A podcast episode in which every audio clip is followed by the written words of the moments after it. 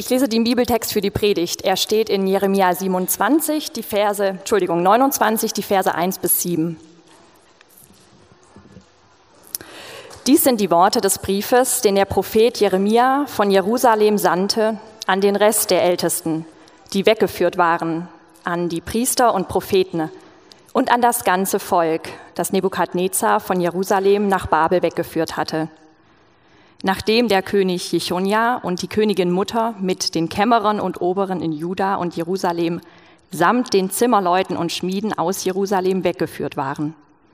Durch Elasa, den Sohn Schafans, und Gemaja, den Sohn Hilkias, die Zedekia, der König von Juda, nach Babel sandte, zu Nebukadnezar, dem König von Babel. So spricht der Herr Zebaoth, der Gott Israels, zu den Weggeführten, die ich von Jerusalem nach Babel habe wegführen lassen. Baut Häuser und wohnt darin, pflanzt Gärten und esst ihre Früchte. Nehmt euch Frauen und zeugt Söhne und Töchter. Nehmt für eure Söhne Frauen und gebt eure Töchter Männern, dass sie Söhne und Töchter gebären. Mehrt euch dort, dass ihr nicht weniger werdet. Suchet der Stadt Bestes, dahin ich euch habe wegführen lassen, und betet für sie zum Herrn. Denn wenn es ihr wohl geht, so geht es auch euch wohl.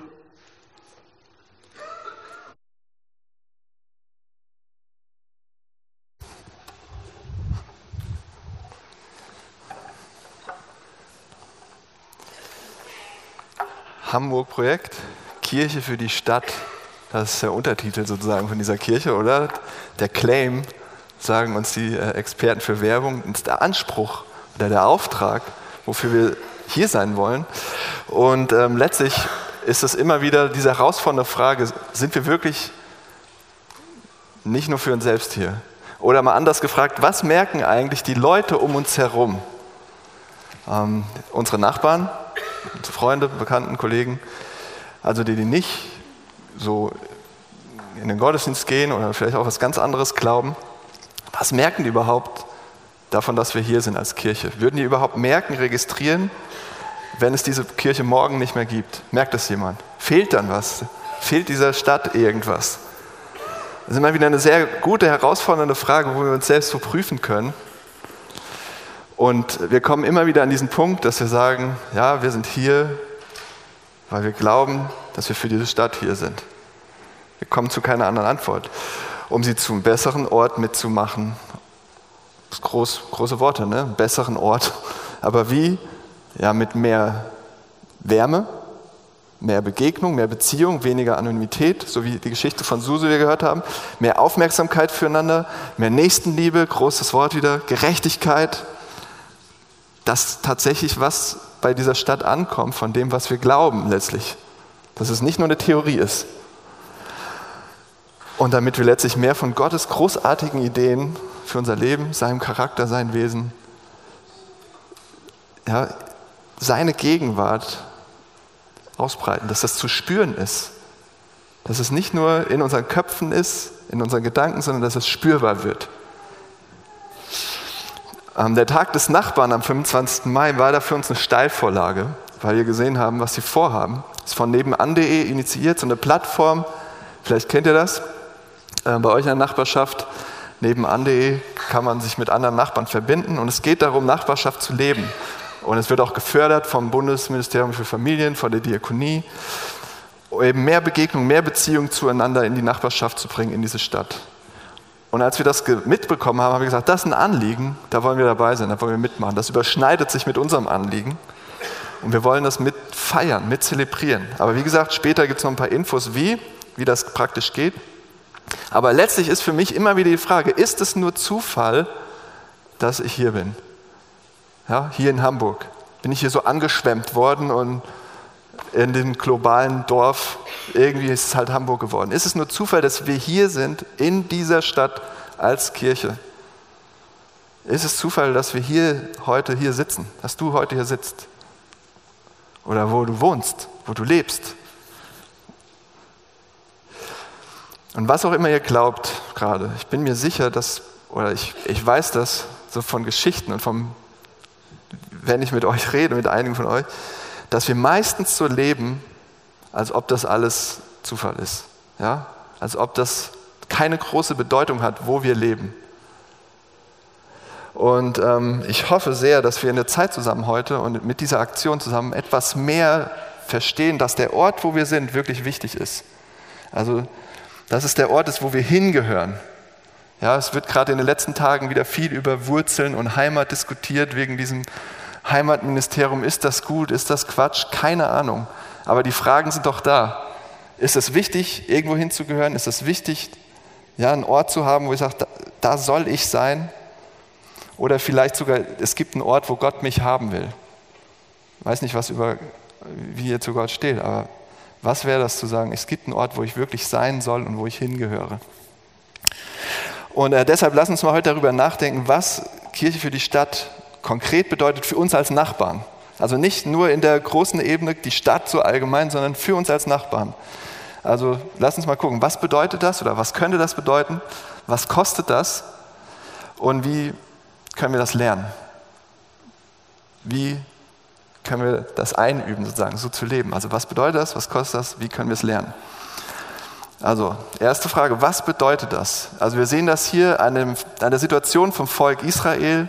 Ähm, Israel war eine der Völker, die von Babylon, diesem Supermacht, Weltreich damals besiegt wurden, platt gemacht wurden, erobert wurden, besetzt wurden. Und die Strategie von Babylon war schlau, zwar dieses Selbstverständnis der Völker zu brechen, indem sie die Eliten und große Teile der Bevölkerung rausgenommen haben und zu sich geholt haben in ihre Hauptstadt und in ihre Städte und sie zu assimilieren. Also sie waren sehr schlau und haben gesagt, so kriegen wir das hin.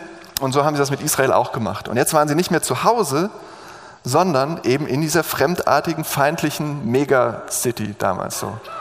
Und ähm, das war die Hauptstadt ihres Feindes, ja?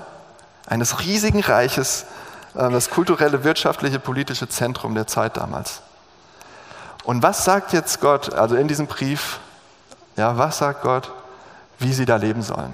Zieht euch zurück, ja, ähm, bildet Untergrundbewegungen, Parallelgesellschaften, Subkulturen, das ist zu gefährlich, diese fremde, feindliche Stadt. Ja, zieht euch zurück in Sicherheit, in eure Krüppchen. Das ist so überraschend. Gott sagt, baut Häuser, nicht Zelte, weil ihr bald eh wieder weg wollt, baut richtige Häuser, lasst euch nieder, gründet Familien, pflanzt Gärten, ähm, holt immer wieder die Ernte ein in euren Gärten, ja, bewirtschaftet das Ganze, setzt euch da fest und macht es zu eurem Zuhause. Langfristig. Und das ist nur das Erste. Er geht noch einen Schritt weiter und sagt sogar, denn das ist, das ist frech, das ist dreist, ja, fordert sein Volk dazu auf, das sind zwar eure Feinde, die haben euch zwar verschleppt und ähm, was weiß ich was angetan und euer, eure Heimat zerstört, aber sucht das Beste für diese Leute, für diese Stadt. Sagt er in Vers 7. Und wenn wir das uns angucken, das Beste, da haben wir letzte Woche ein bisschen drüber geredet, deswegen nur ganz kurz, da steht eigentlich Shalom im Hebräischen und das ist Frieden. Und das ist nicht nur Abwesenheit von Konflikten, Streit, Krieg, sondern Frieden im Sinne von Wohlergehen, ähm, Florieren von Beziehungen, von Personen, von äh, Wirtschaft, ökonomisch, kulturell, politisch. Also dass alles aufblüht, alles wohlgelingt. Ja? Ein umfassendes Bild einer heilen Gesellschaft. Also man muss sich das vor Augen machen. Was Gott hier sagt ist, die haben euch zwar verschleppt, die haben zwar eure ja, Teile eurer Familie umgebracht, die haben euch zwar die Heimat genommen, aber lebt für diese Leute dass es ihnen wohl geht, dass es ihnen gut geht, ja, dass sie aufblühen, dass diese Gesellschaft aufblüht. Zieht euch nicht zurück, sondern geht da rein und gebt das Beste für diese Leute. Und wir, was hat das mit uns jetzt heute zu tun? Das ist Israel. Was, was, was, was sollen wir damit jetzt machen? Das Interessante ist, dass Jesus dieses Ding aufgreift, dieses Konzept in seiner Bergpredigt und sagt, Ihr seid die Stadt auf dem Berg. Ja? Es kann die Stadt, die auf dem Berg liegt, nicht verborgen bleiben. So lasst euer Licht leuchten vor den Leuten, damit sie eure guten Taten sehen und euren Vater im Himmel preisen. Ganz kurz zusammengefasst, ich erkläre das jetzt nicht lange, diesen Text im Neuen Testament, aber was Jesus sagt ist, ihr seid meine Stadt, wie ich mir eine Stadt vorstelle.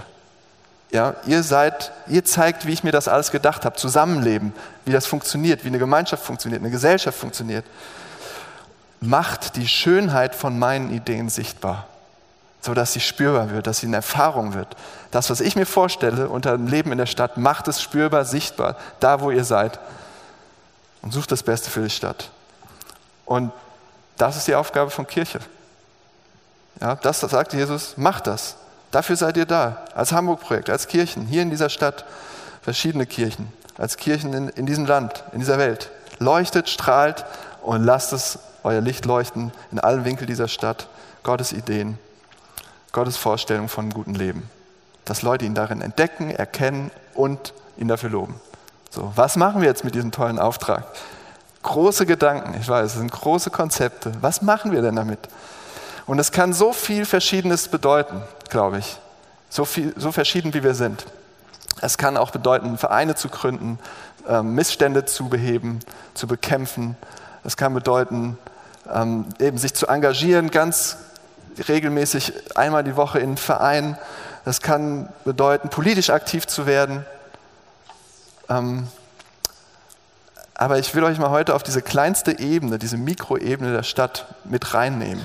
Was bedeutet es für unsere Nachbarschaft, wo wir leben? Okay? Was heißt es praktisch? Was heißt es für uns persönlich? Und ich denke auch wieder, das kann unterschiedlich sein. Wir haben unterschiedliche Lebensphasen, wir haben unterschiedliche Nachbarschaften, wir haben unterschiedliche Arten und Weisen, uns zu bewegen in dieser Stadt. Ja? Aber ich kann euch ja mal erzählen, wie das bei uns zu Hause zugeht, einfach nur als Bild. Vielleicht ist da irgendwas dabei, wo ihr sagt, oh, das finde ich inspirierend oder gar nicht, aber ich gebe euch mal ein Beispiel. Wir haben vor ein paar Jahren die Entscheidung für uns getroffen, als Familie, unsere Nachbarschaft tatsächlich zum Lebensmittelpunkt unseres Lebens zu machen. Und nicht zu sagen, wir, haben, wir kennen Leute in der ganzen Stadt, es gibt in der ganzen Stadt tolle Angebote, tolle Dinge zu erleben. Wir könnten die ganze Zeit mehr entdecken in dieser Stadt. Und das machen wir auch immer mal wieder. Aber unser Lebensmittelpunkt ist hier, wo wir leben, unsere Nachbarschaft. Das war erstmal eine Entscheidung. Aus einer Überzeugung, wo wir gesagt haben, wir glauben, das ist wichtig, uns nicht zu verzetteln, nicht überall zu sein, sondern hier zu sein und hier richtig zu sein und die richtige Beziehung zu haben. Leute kennen uns, wir kennen Leute und so weiter. Und ähm, dann haben wir angefangen, eben unsere freie Zeit mehr in unserer Nachbarschaft zu planen und wo auch immer, Leute aus dem Haus, ja, ähm, mit denen mehr Zeit zu verbringen zum Beispiel haben wir so einen Grünstreifen hinter dem Haus, ähm, der ist jetzt eher braun als grün, aber da ähm, haben immer sich dann die Kinder getroffen zum Spielen und wir haben mit unseren Nachbarn Kaffees dort getrunken, zusammen äh, gegessen, gegrillt, Zeit verbracht, viele Gespräche geführt, zwischen Tür und Angel. Einfach da sein, Zeit verbringen zusammen und ähm, wir haben Freunde gefunden. Oder wir meine Jungs, ähm, ich habe drei Jungs, die spielen alle gerne Fußball. Wir gehen zum Bolzplatz gegenüber und da sind dann andere, die auch Fußball spielen und wir spielen zusammen Fußball. Und da treffen sich immer wieder irgendwelche Leute, spielen Fußball und wir tauschen schon Nummern aus. So, sagt nächstes Mal Bescheid, wann spielt ihr Fußball? Und wir spielen Fußball in unserer freien Zeit ähm, ähm, und treffen andere Nachbarn und machen das mit denen zusammen. Oder ähm, wir haben einen Stammfriseur. Ja, einige von euch kennen den auch. Und die erzählen uns immer alle Geschichten von allen möglichen Leuten und man weiß noch mehr. Also es ist auch ein bisschen immer Befriedigung der Neugier. Ne? Aber man lebt in der Nachbarschaft und der Friseur ist eigentlich einer der bestvernetztesten Leute, äh, muss man kennen. Oder es gibt einen Spielplatz, wo wir immer hingehen. Oder es gibt einen Supermarkt, wo wir immer hingehen und dann Leute treffen, auch von euch, die da auch wohnen. Also immer wieder auch zu denselben Orten gehen wir und treffen immer wieder Leute auf dem Weg oder dort. Und wir haben gesagt, okay, wir wollen auch die Kita und die Schule für unsere Kinder nah haben, um einfach, dass das immer mehr passiert. Und ähm, immer wieder, was mich erstaunt, wenn man zu Fuß geht, wie viel da passiert, weil wir oft meistens schnell irgendwo hin und schnell ins Auto oder in die Bahn, in den Bus. Aber ähm, mir ist es neulich mal aufgefallen, da bin ich morgens zu Fuß zum Bus, habe jemand getroffen, mit ihm geredet. Und dann bin ich abends nach Hause, Bus ausgestiegen, nach Hause gelaufen, 500 Meter sind das, und da kam wieder jemand und wieder mit dem geredet, also morgens, abends. Und es, es ist irgendwie wie so, wenn man da ist und präsent ist und da dann passieren viel mehr Beziehungen, viel mehr Dinge.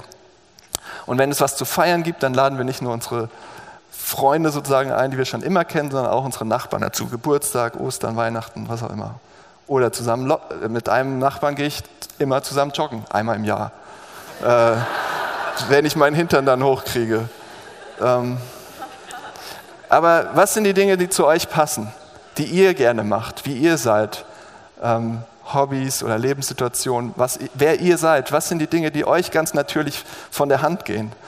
Ähm, ich sage euch, es macht einen Riesenspaß und das ist natürlich auch ein Gewinn, Lebensqualität, aber das ist nur die eine Seite. Das könnt ihr nicht nebenbei machen, sondern das ist ein anderer Lebensstil letztlich. Und ich sage nicht, dass, also komme ich gleich noch zu, aber das, wir können das super und wir kriegen das hin, sondern das ist ein anderer Lebensstil, es verändert euer Leben. Und das ist der zweite Gedanke. Was kostet das? Also was kostet es, für die Stadt zu leben auf der Mikroebene der Nachbarschaft? Was sind die Kosten? Für Israel war das ziemlich krass, weil die sind verschleppt worden von ihrem Feind. Das war ein Akt der Unterdrückung in diese Megacity und ähm, sollten jetzt das Beste für eine Stadt suchen, wo Leute wohnen, die ihre Familien ja, die ihre Heimat zerstört haben, die Familienmitglieder umgebracht haben und so weiter.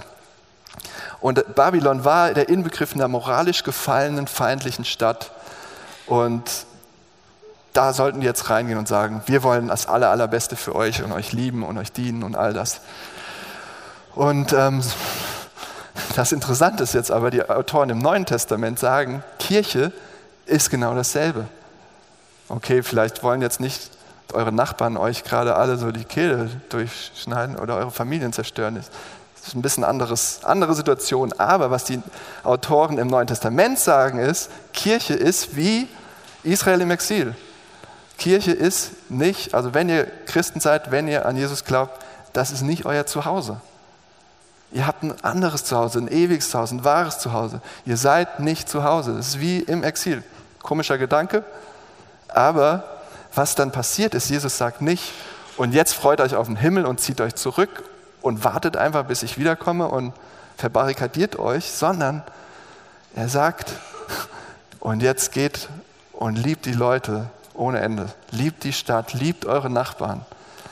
Ähm, wir hatten das letzte Woche und deswegen reicht es auch nur an, hört es gerne nach. Jesus sagt, ich sende euch, wie ich vom Vater gesandt bin. Und wenn ihr euch das Leben von Jesus anguckt, seht ihr, was das bedeutet hat. Also rein, rein in den Dreck, rein in das menschliche Leben, rein in diese schwierigen Situationen. Äh, nichts scheuen, das hat Jesus gemacht. Zu dienen ohne Ende. Und es, er hat sich was kosten lassen. Und es hat Israel damals was gekostet, es hat Jesus was gekostet. Und wenn wir Kirche hier in der Stadt sind, kostet uns das auch was. Das ist nicht so, oh, das machen wir mal so nebenbei, weil es macht so viel Spaß und es kostet nichts sondern es kostet, gerade auch in der Nachbarschaft zu leben. Von welchen Kosten rede ich? Gerade hat mir jemand erzählt, einen Nachbarn getroffen beim Einkaufen, glaube ich, oder so, und dann gefragt, und wie geht's? Und er so, ja. Und ähm, auf jeden Fall dann, ja, aber wenn du nachfragst, wenn du so nachfragst, was passiert, seine Frau hat Brustkrebs, kleine Kinder, dieser Chemo, und ähm, das sind Schicksale, die wir die ganze Zeit er erleben in dieser Stadt, die wir die ganze Zeit um uns herum haben. Und sobald wir Nachbarschaft leben, kriegen wir so viel mehr davon mit. Wie sieht es in den Familien aus? Wie sieht es bei den Leuten aus? Wer hat alles Depressionen? Ähm, wir kriegen alles mit. Ja, nicht, dass die Stadt nicht schon anstrengend genug wäre. Ihr kriegt auch noch die ganzen persönlichen Geschichten und Dramen der Leute mit, die um euch herum leben. Und ganz ehrlich, Oft, oft will ich das gar nicht. Das ist doch anstrengend. Und das sind Kosten. Ja. Es kostet eigentlich, wenn man das mal so weiterspinnt, ich gehe jetzt mal einen Sprung, es kostet uns eigentlich unser Leben. Eigentlich kostet es uns das Leben für uns selbst, zu unserem eigenen Genuss, zur eigenen Erfüllung, für unser persönliches Glück, individuelles Glück, wo es um mein Wohlergehen geht. Und das ist gewaltig. Es kostet uns richtig was. Und ihr kriegt eigentlich ein neues Leben, wenn ihr sagt, es will ich. Ihr kriegt ein neues Leben, das ihr anderen zur Verfügung stellt und sagt, hier, das ist mein Leben für euch. Also letztlich, was Jesus getan hat. Also gleich kommen wir nochmal drauf zurück, aber ist es nicht wahnsinnig, ist es nicht verrückt, ist es nicht total, wie, wie sollten wir das machen? Das macht uns doch kaputt, oder? Wie ist es möglich? Es ist nicht viel zu anstrengend. Wir, wir haben doch schon genug selbst. Das jetzt auch noch, auch noch die Nachbarn und ihre Sorgen und Probleme anhören. Es reicht mir doch mein eigener Kram. Ja? Ähm, bevor wir da weitergehen, wie wir das lernen, nochmal praktisch. Ja, wie machen wir das konkreter? Wie können wir, wie können wir dienen? Wie können wir das machen? Wie kann das aussehen? Also wenn ihr an Gott glaubt, dann fangt doch einfach mal an, morgens zu beten. Das ist ein toller Test, macht das mal die Woche. Morgen früh beten. Gott, schick mir heute Leute über den Weg, denen ich dienen kann. Macht es mal. Das ist ein Experiment. Probiert es aus. Und ähm, ich weiß nicht, was bei euch passiert, aber bei mir passiert immer ganz schön viel. Und dann kommen Leute und es, es passieren diesen krassen Gespräche, von denen ich gerade auch erzählt habe. Ähm, zum Beispiel morgens zum, auf dem Weg zum Bus. Und ich habe eigentlich keine Zeit, muss noch meinen Kleinen zur Kita bringen. Und dann treffe ich letzte Woche ähm, eine Frau, die Mutter von einem meiner Söhne, ähm, nee, nicht die Mutter von einem meiner Söhne. Autsch. Die kenne ich ja. Die kenne ich ja. Aber krass, ihr hört mir wirklich zu. Das finde ich verrückt. Das finde ich immer wieder erstaunlich. Ähm okay, jetzt versuch es nochmal richtig zu sagen. Die Mutter eines Klassenkameraden von, von meinem großen Jungen. Und die kennen wir schon sehr lang und wir hatten auch immer wieder Kontakt zu ihr und ach, ja, egal, lange Geschichte. Und sie hat große Probleme mit ihrem Ex-Mann, der ihr die Kinder ähm, vor, also wegnehmen will. Also Rosenkrieg vor Gericht. Er will, dass sie nichts mehr die Kinder hat, sondern nur noch die Kinder bei ihm sind. Und wir waren nur so am Vorbeigehen und dann erzählte sie gleich, ja, es ist alles so schwierig, meine Schultern, ich kann das nicht mehr tragen. Und sie war richtig fertig und ich eigentlich so, mm, ich bin immer zu spät und bei der Kita jetzt auch gleich wieder und die Erzieher guckt mich immer so böse an. Ähm, aber gut, habe ich gesagt, egal, ich bin eh zu spät, wurscht. Und ähm, dann hat sie das erzählt und ich habe es mir einfach angehört, ihr die Zeit geschenkt und einfach zugehört und dann noch gefragt, ey, kann ich für dich beten? Und ich weiß gerade nicht, was ich machen soll, aber ich, darf ich für dich beten? Und dann gesagt, ja, okay. Und dann habe ich für sie gebetet und bin zur Kita gegangen. Und vielleicht sagt ihr, du machst es ja, weil du Pastor bist. Ja, dann betest du halt. Aber ey, denkt ihr, es ist für mich keine Überwindung auf der Straße, wenn da Leute vielleicht noch vorbeilaufen, das sehen, denkt ihr, das macht mir nichts, wenn Leute es komisch finden oder was weiß ich. Ja, das ist mir egal, wenn dann Leute so mich belächeln oder so. Aber dann überlegt mal, was Jesus getan hat mit solchen Leuten und wie Jesus verspottet wurde, ausgelacht wurde und egal. Das ist, ich glaube, Jesus hätte, hätte sich die Zeit genommen und die Frau zum Essen eingeladen, zum Frühstücken und hat gesagt, Planänderung. So, also macht das mal als Experiment, betet mal und lasst euch Leute zeigen, wo ihr helfen könnt. Und es kann kosten, es kann echt auch äh, ja, richtig euch was abverlangen, dass ihr eigentlich keine Zeit habt, eigentlich nicht den Nerv habt, eigentlich nicht die Kraft habt. Und ihr geht drüber und macht es trotzdem. Okay? Ein Beispiel. Das klingt toll, wenn man das so macht, aber ich glaube, ihr wisst das auch sehr gut, das ist kein Selbstläufer, das ist eigentlich ein Weg, den man geht. Das ist eine tägliche Entscheidung, weiterzugehen und es weiterzumachen und sagen, ja, ich will immer noch, will immer noch das leben, ich will immer noch meine Nächsten lieben, ich will immer noch aufmerksam sein, ich will, ich will das Tag für Tag immer weiter, Schritt für Schritt. Das ist letztlich ein Alternativentwurf, ein Gegenmodell zu unserem entwurzelten, unabhängigen, individualistischen Leben hier in der Großstadt. Das ist eine Gegen, Gegenmaßnahme, eine Gegenkultur und es ist ein täglicher Kampf. Okay? Schwer. Wie lernen wir das so zu leben? Wie lerne ich das so zu leben oder weiter zu leben? Große Frage, dritte Frage. Wie lernen wir so zu leben? Ich glaube tatsächlich, dass Kirche genau dazu gedacht ist und so gedacht war und es auch so gelebt hat. Aber die Kirche hier im Westen hat es vergessen, so, wie das geht, so zu leben. Vielleicht machen das einige von euch, aber so als ganze Kirche zu sagen, deshalb sind wir hier, so leben wir das ja, über die Jahrhunderte mit all unseren Kathedralen und Gottesdiensten, der Macht, der Politik, dem ganzen Reichtum.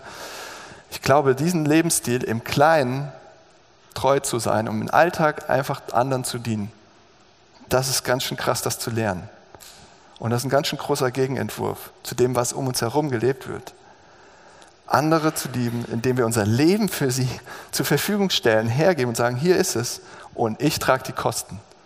Ich übernehme die Kosten, auch wenn nichts zurückkommt. Wie ist das möglich, das zu lernen? Wie lernt ein Kind laufen? So ein kleines, das noch immer nur sitzt. Hier, vielleicht seht ihr draußen eins. Wie lernt es zu laufen? Wie macht es das? Das guckt, wie Mama und Papa rumlaufen, wie Bruder und Schwester vielleicht rumlaufen. Und dann fängt es sich irgendwann an, so hochzuziehen, so, und dann plumpst es wieder runter und dann ähm, vielleicht irgendwann schafft es mal so auf die Beine zu kommen und fällt es wieder um. Und immer wieder, immer wieder, immer wieder.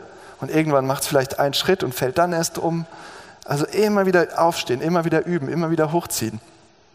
Aber es ist im Kontext von einer Familie, wo die Eltern sind und laufen und sagen, ja, hey, mach weiter, komm, komm in meine Arme. So. Also sind, da ist eine Familie, wo das Kind das lernt. Okay? Wie lernen wir zu laufen? Wie lernen wir so zu leben, so zu dienen, so Nachbarn zu sein? Wie können wir das lernen? Ich glaube auch, wenn wir eine Familie haben, wenn wir eine, so eine Gemeinschaft haben, die so ist wie eine geistliche Familie, die das zur Grundlage hat, deren Identität das ist, dass wir so sind. Ja? Wo es nicht mehr um unser persönliches kleines Glück, unsere Erfüllung geht, sondern um selbstgebende Liebe, anderen zu dienen. Und hier anzufangen, einander zu dienen. Ja, in der wir gemeinsam die Erfahrung gemacht haben, dass es keine Hoffnung für diese Welt gibt, ohne diese selbstgebende Liebe, die anderen dient. Ohne das sind wir verloren dass es keine Hoffnung gibt ohne diese selbstgebende Liebe von Jesus selbst. Und ich glaube, um das zu lernen, wir können das nicht alleine, unmöglich. Wir brauchen eine Gemeinschaft, wo das die ganze Zeit geübt wird, eingeübt wird, gelernt wird, wo wir das machen, üben, lernen, wieder aufstehen und wo wir uns dabei unterstützen. Und in der wir uns die ganze Zeit erinnern, Jesus ist unser Nachbar geworden. Ja, Jesus, der alles hatte, ist unser Nachbar geworden. Und dem waren unsere Probleme, unsere Sorgen, all das, was uns hier in dieser Welt beschäftigt, nicht egal, sondern er ist reingegangen und hat sich, hat all die Kosten übernommen und hat die ganzen anstrengenden, unschönen Dinge auch ausgehalten und sogar auf sich genommen. Und es hat ihn zerrissen, er ist dafür ins Kreuz gegangen, dafür gestorben, die Kosten genommen, damit, ja, damit wir jetzt sagen können, ach, wie schön, dass er es gemacht hat, und jetzt kann ich mich um mich selbst kümmern, damit wir dasselbe tun füreinander und für andere. Das ist, das ist das Evangelium. Damit wir wirklich diese erlösende Kraft davon in unser Leben reinbekommen, so zu leben, so zu lieben, so zu dienen. Okay, was heißt das jetzt? Das heißt erstmal, glaube ich, dass es ein wunderschönes Bild von Kirche ergibt. Nämlich, dass Kirche ist, dass ganz normale Leute wie du und ich, auch wenn ich jetzt hier Prediger und Pastor bin. Aber die ganz normalen Leute in ihrem ganz normalen Leben, die gemeinsam so eine Gemeinschaft leben, so miteinander umgehen, so eine Familie sind, dass das das Hauptding eigentlich von Kirche ist.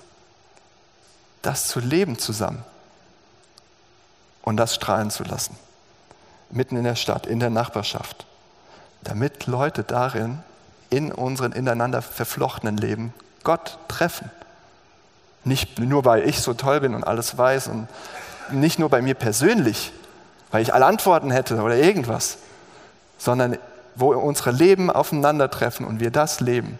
Darin begegnen Leute Gott, weil er da drin steckt und weil er dadurch seinen Charakter zeigt und sein Wesen, sein Herz ausschüttet.